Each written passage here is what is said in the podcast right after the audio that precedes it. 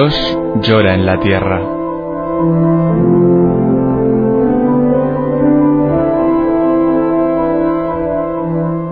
Un libro en el que Berenfried van Straten, el padre Tocino, fundador de Ayuda a la Iglesia Necesitada, recoge su experiencia cara a cara con el dolor, la miseria, el hambre y la opresión a lo largo de toda la geografía del planeta. Dios llora en la tierra, en el montaje y la narración de Roberto Jiménez Silva.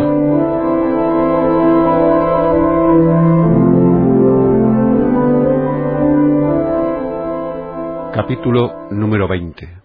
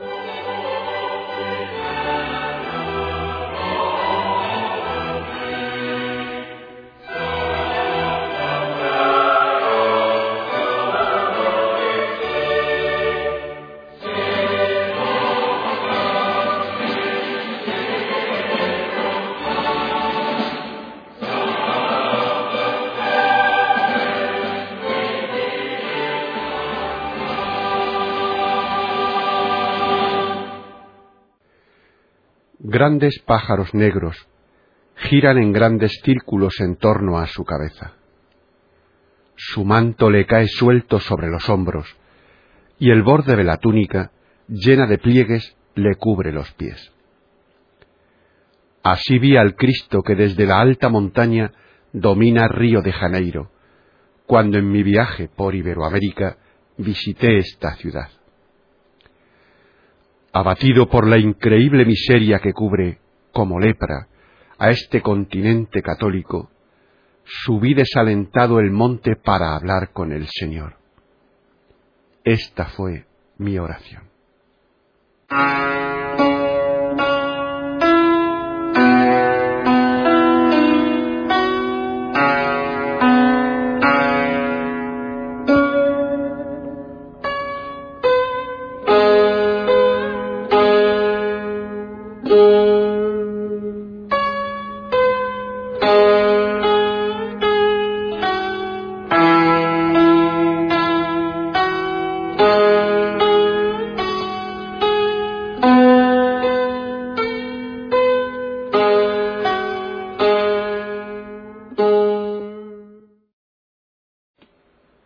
Señor Jesucristo, he venido desde muy lejos para hablarte en nombre de los pobres.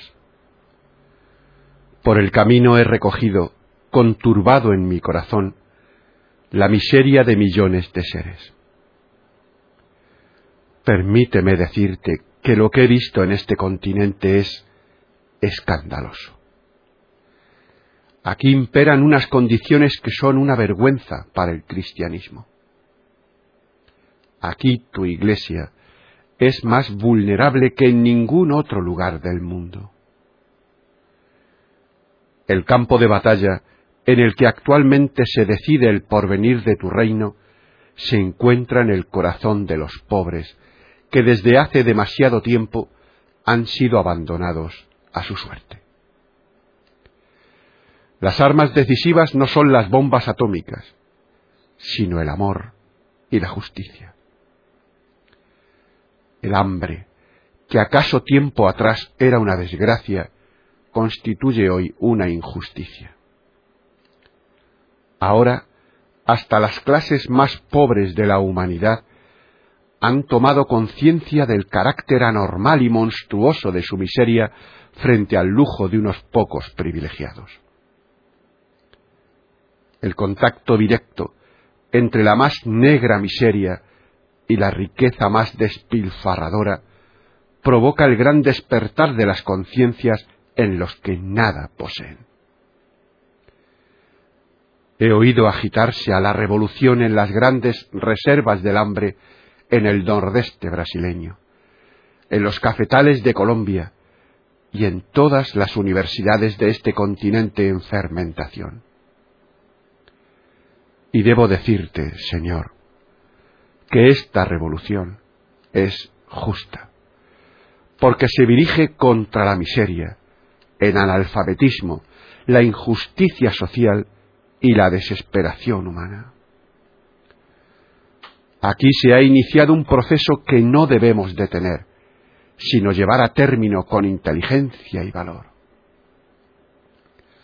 Y ahora me hallo en esta ciudad maravillosa, en la que tú estás con los brazos abiertos, en la cima del monte que domina el océano.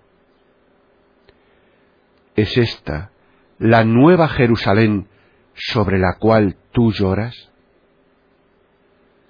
Tu mirada es seria y triste tú ves la ebúrnea belleza de Copacabana, que en el cojín esmeralda de las colinas se recuesta contra el seno palpitante del mar. Ves los lujosos barrios orlados por las doradas playas y resplandecientes de amarillo y ocre. Los rascacielos se yerguen sobre sus esbeltas patas entre un mar de edificios o junto a las abruptas laderas de la montaña, o en fila interminable a lo largo del espumeante oleaje del mar. Una hermosa ciudad, Señor. Pero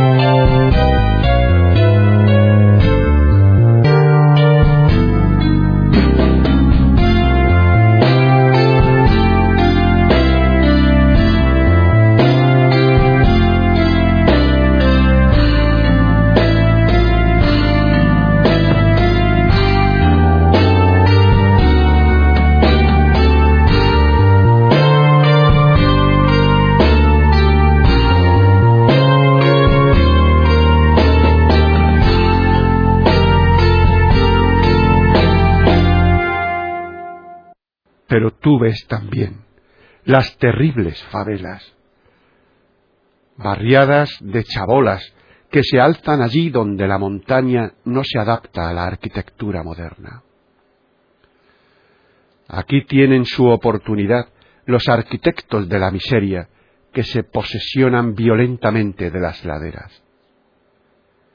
Desde aquí, donde tú dominas soberano las colinas, las favelas aparecen como un extraño mosaico en gris y negro. Pero cada casucha de ese cuadro amenazador esconde la miseria de una familia entera. Pues allí viven ochocientos mil pobres. Empujados por el hambre, han huido del interior del país hacia la ciudad dorada, pero han aterrizado en el infierno. Ayer tarde, hasta la entrada de la noche, he paseado por las favelas. Los tugurios miserables se apiñan contra la montaña hasta cien metros de altura. Los que están abajo guardan las debidas distancias respecto a la limpísima carretera asfaltada.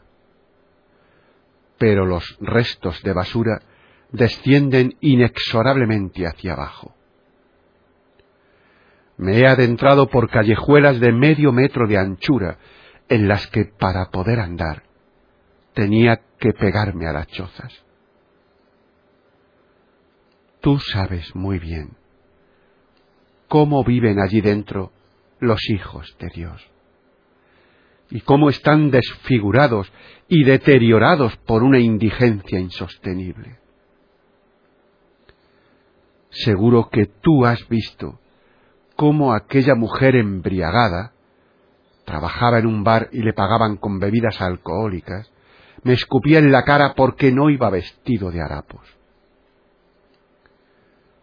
Conoces también, ciertamente, aquella tenducha construida con tablas podridas, en donde no se vende por libras, sino por cucharadas, porque la gente es demasiado pobre para poder pagar más. Desde aquí arriba, ves también seguramente el árbol que en medio de las hediondas cachuchas trepa desesperadamente hacia la luz y el cielo puro. Pero ¿qué pueden hacer los hombres? Se ahogan en su miseria.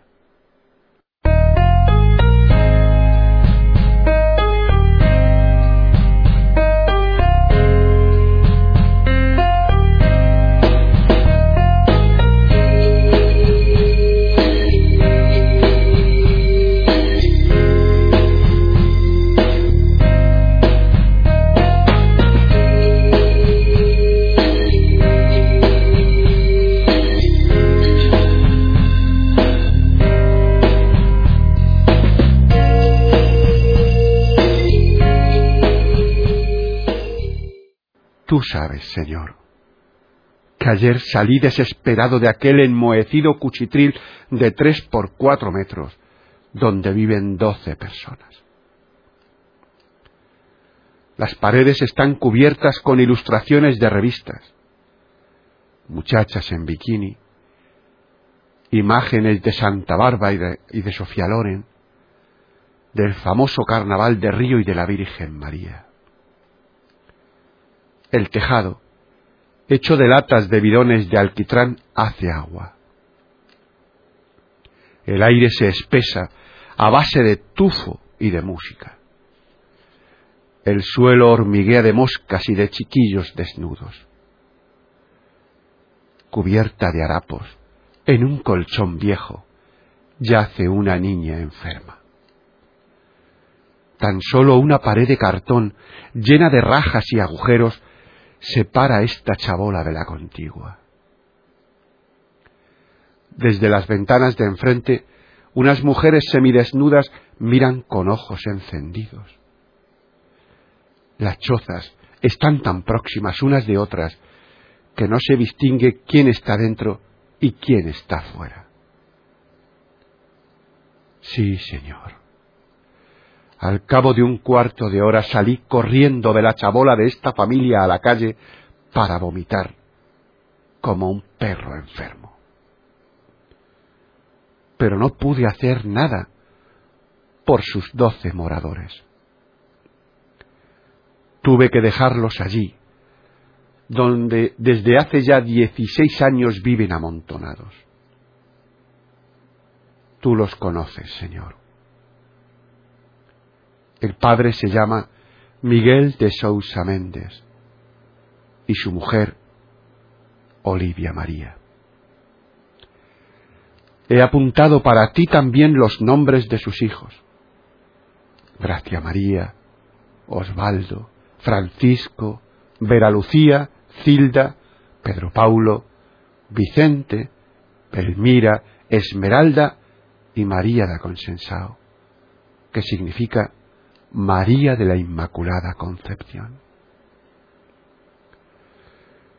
Nombres aristocráticos, de hijos libres de Dios, que tú has redimido con tu crucifixión, y que no obstante, aquí en la tierra, tienen que vivir, aun siendo inocentes, en un infierno.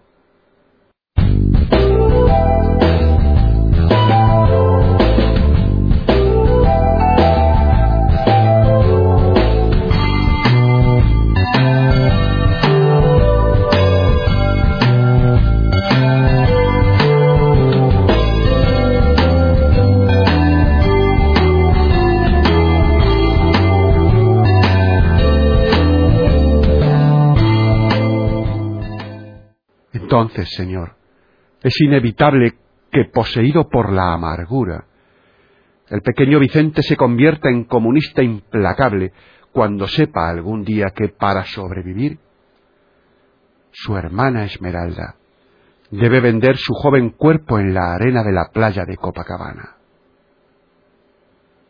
Señor Jesucristo, ¿qué debemos hacer?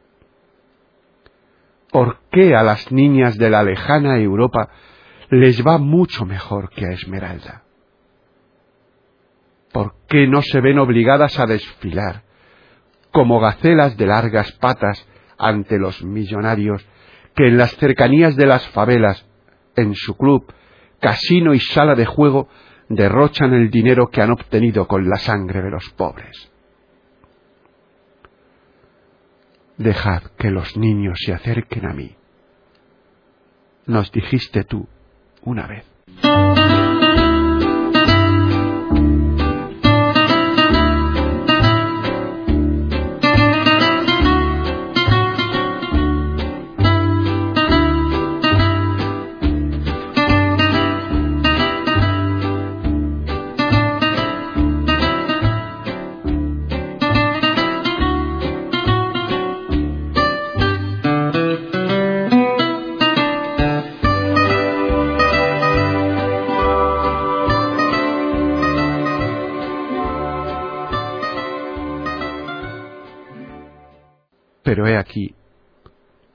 A la montaña de ríos solo vienen turistas y marinos de la escuadra norteamericana que ancla en el puerto.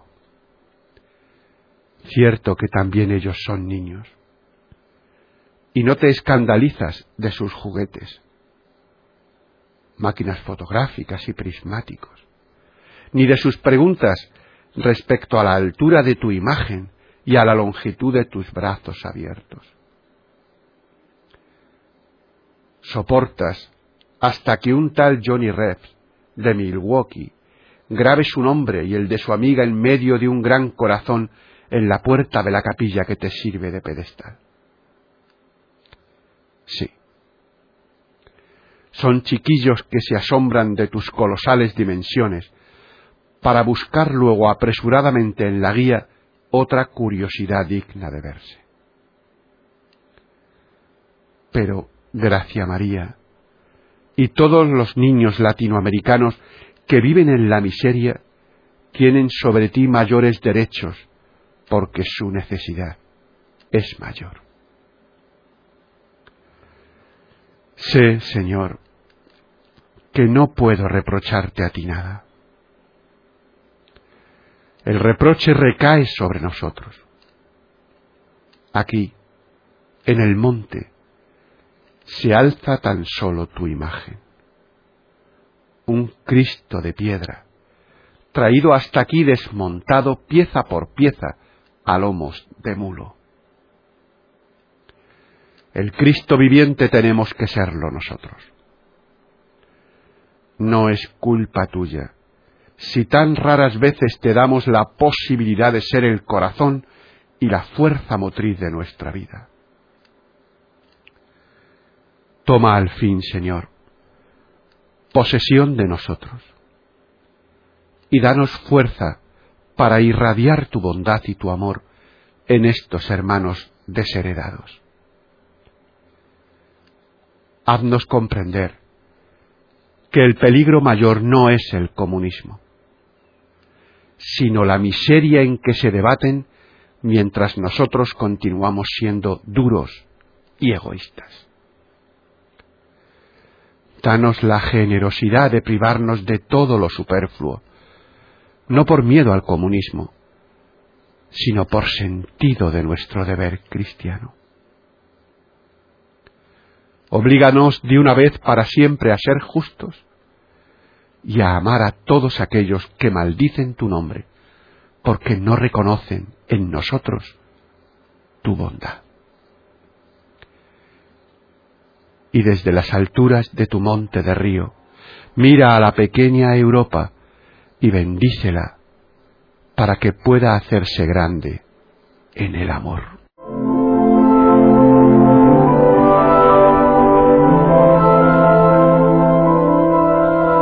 Dios llora en la tierra. En el montaje y la narración de Roberto Jiménez Silva. Dios llora en la tierra. Si has escuchado estas palabras, no te quedes indiferente. ¿Hay algo que puedas hacer?